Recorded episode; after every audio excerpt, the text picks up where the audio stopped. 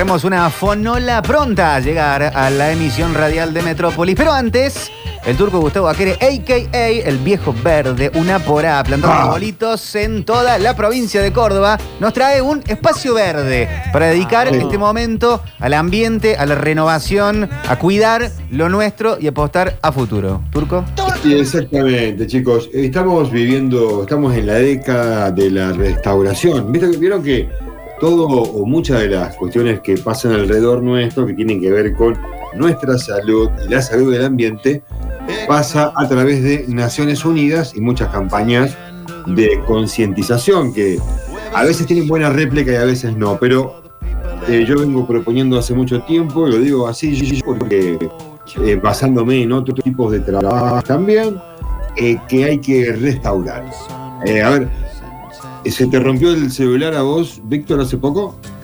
Se me rompió el celular hace poco, Turco. Sí, hace un par de Eh, meses. por ejemplo, se te clavó, digamos, no te arrancó. Yo tuve un problema con el mío un tiempo que no se me arrancó, lo llevé a esta casa de arreglo y me dijeron, mira, hay que restaurar porque no arranca, de cero vas a perder todo lo que tenés grabado. Uy, no, no hay manera de... sa- No había manera. ¿Ah? Claro. Bueno, hubo que restaurar de cero. Eh, ah, bueno, es un celular nada más. De repente eh, soy, pues, lo que me afecta a mí, la pérdida de la memoria que había dentro de este aparato. Pero todo lo que tenga que ver con restaurar el medio ambiente es lo que está encargada Naciones Unidas de llevar adelante. Y decía lo de proponer.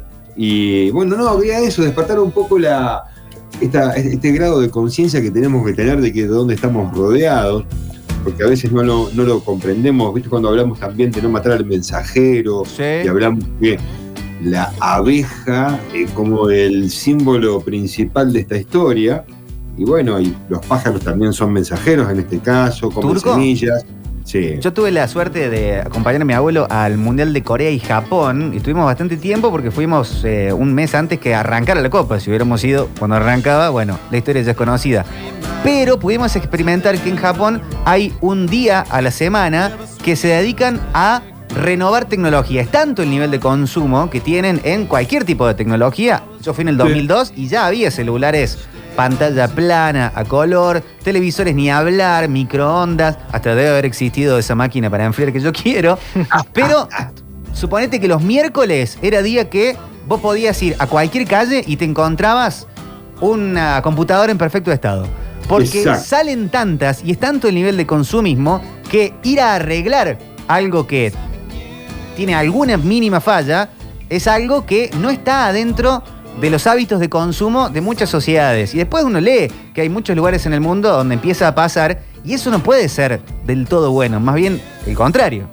Sí, no, al contrario. Hoy, sí, pero hoy en el mundo, en el mundo entero sigue pasando eso también en Europa, lo sé por otra gente con la que hablo, pero es como que también la gente tiene un grado de conducta y sacar a la calle lo que realmente sirve a la gen- y que lo pueda ocupar la gente que no sirve. Claro. Si no, sí. creo que la, el sistema hoy de recupero ha, ha cambiado muchísimo. Muchísimo, muchísimo en el mundo entero. Eh, nada, hay, hay mucho acopio, hay lugares realmente donde se está acopiando y otros lugares donde ya se está recuperando muchos materiales. Eh, entonces, esa es una parte de la historia, ¿no? Porque eh, está bueno también restaurar un mueble de madera, por ejemplo. Sí, sí, sí, a sí. quien no le gusta restaurar.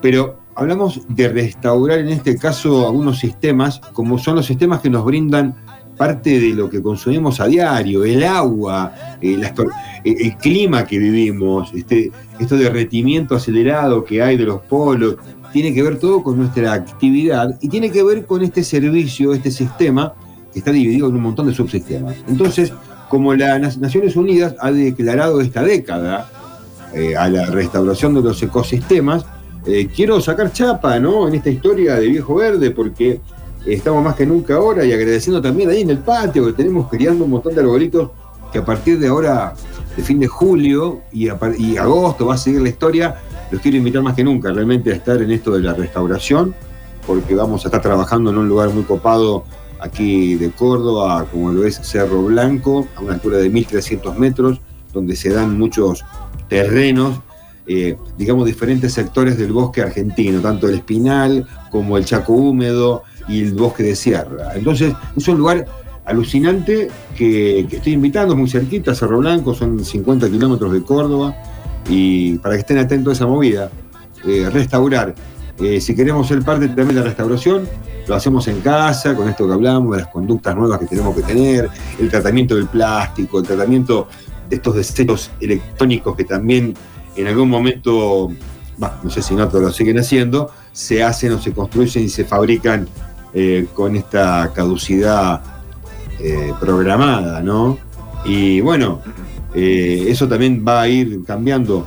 Hay baterías ahora que veces que van a durar toda la vida. ¿Y saben qué? De la mano del cáñamo, algo tan perseguido durante mucho tiempo, se vienen las baterías de cáñamo que superan 34 veces la carga de una batería de litio. ¿Y qué es el cáñamo, turco? el cáñamo, la caña de la planta de marihuana. Ah, tiene unos, tiene unos hilos, unas fibras que sirven y andan muy bien. Hace 6, 7 años se viene investigando y ya están.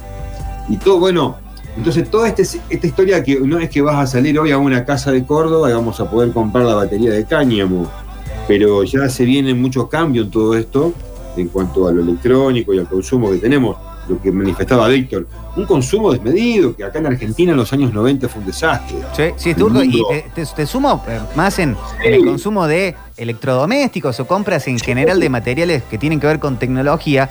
En general, eh, ya cuando vos compras, no sé, una heladera, hay un reloj interno en la propia empresa que la fabrica que sabe que de acá a 3, 4, 5 años eso no te sirve más. Y está como medio el, armado de esa el teléfono es uno de los casos muy evidentes. El teléfono, el teléfono, el, teléfono, a mí me pasó con el, iPhone, para citar un caso, progre con iPhone, este, que el, iPhone es algo que, el iPhone es algo que más te, te deja de funcionar desde el software que desde el hardware.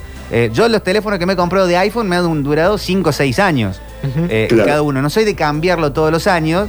Tuve el 5 como, sí, eso, 6 años más o menos, hasta que estaba en las últimas. Y después me fui al 10 y creo que tengo para 5 o 6, al menos de, para rato, no sé si 6, pero 4 o 5 para, para ese uso. No es el caso de otros teléfonos que con la propia actualización del software te va restando. Pero viste, todo el mundo conoce casos de eh, parientes que tenían la vieja heladera Siam que duraba 30 ah, años, 20 años. Sí, sí algunas siguen. En cada casa. Hoy no ves casos de una nueva Electrolux LG que te dure un ah. par de décadas. Es muy raro. Sí, tienen ciertas falencias completamente diferentes a la forma de construirse antes y lo que se llama la obsolescencia programada. Esto es lo que estamos hablando. Acá nos suma Juan Dragoto que la obsolescencia programada arrancó con Thomas Alva Edison el, mismo creador de todo, ¿no? ¿Por qué hiciste eso, Tomás Alba? ¿Me pinto?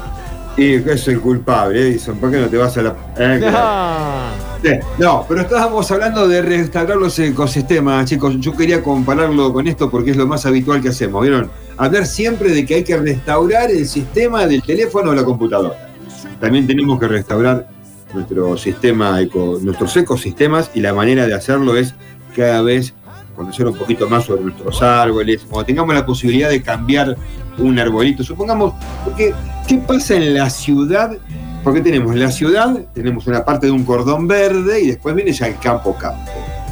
Cuando estamos en la ciudad estamos un poco como encerrados, pero los pájaros no, no entienden de eso. Eh, los árboles que están dentro de la ciudad nuestra, eh, que son exóticos e invasivos, el pájaro no entiende esa cuestión. Y el pájaro exótico realmente, que no es de nosotros, es el que come esa semilla, baila, defeca en un lugar donde no es apropiado. Entonces, restaurar en estos 10 años también va a significar a conocer cuáles son nuestros árboles nativos, los pájaros, porque nuestros pájaros eh, comen solamente la semilla del árbol nativo. Entonces sería cuestión de empezar a reemplazarlos para que los coman otros. Tenemos audios, Turco, ¿te parece? ¿Querés escuchar? Sí, por favor. Hola. Cuando arrancó la industria de las bombitas eléctricas, cuando, cuando empezó la electricidad en el mundo, las primeras bombitas de electricidad estaban hechas con, una, con un filamento de estaño que no se quemaba nunca, o sea, podía ser eterno. y encontraron los que la fabricaban que eso era un problema porque si nadie compraba una segunda unidad o recambiaba, no era productivo. Así lo, afinaron al filamento lo suficiente hasta que se quemara a las 5.000 horas de uso. Ese fue el primer eh, ejemplo de la obsolescencia programada. Ah, tremendo. Y sí. Me encantó.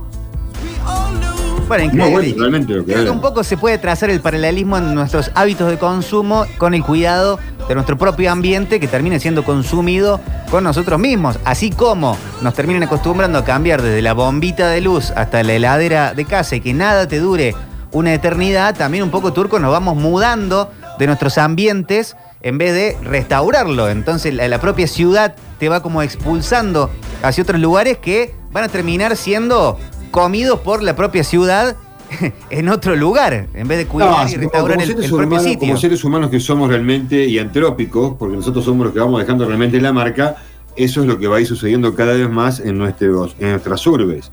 Cada vez van a ser, van a ser cada vez repensadas, cada vez se va a construir diferente, cada vez se va a tener en cuenta otras cuestiones a futuro, porque no nos va a alcanzar, un ejemplo entre comillas, un aliviador cloacal. Eh, cuando tenemos problemas como la densidad poblacional que hay en Córdoba y de repente se te brotan todas las cloacas. Entonces, también tiene que ver con esto, porque también es parte de un sistema. Y no, no lo vamos, lo vamos, vamos a lograr con el tiempo entendiendo las cuestiones. Por eso, yo como viejo verde hoy quiero hacer hincapié en esta restauración que hace falta. Estamos en la década de la restauración. Involucremos no en saber, qué árboles, qué plantas tenemos adelante de nuestra casa, en el lugar, en el predio verde que tenemos en ese campito, el vecino. Sepamos qué pájaros hay dando vuelta, porque también los pájaros son los viajeros, en este caso, que pueden estar haciendo la macana. Eh, eso quiero remarcar en el día de hoy, ya que me dieron la oportunidad de este espacio verde. Vamos a restaurar Sí, restauremos el sistema, lo pide también Naciones Unidas. Excelente, Gustavo. Espacio Verde con el turco, lo valemos. Y fono oleamos. Metrópolis. Metrópolis.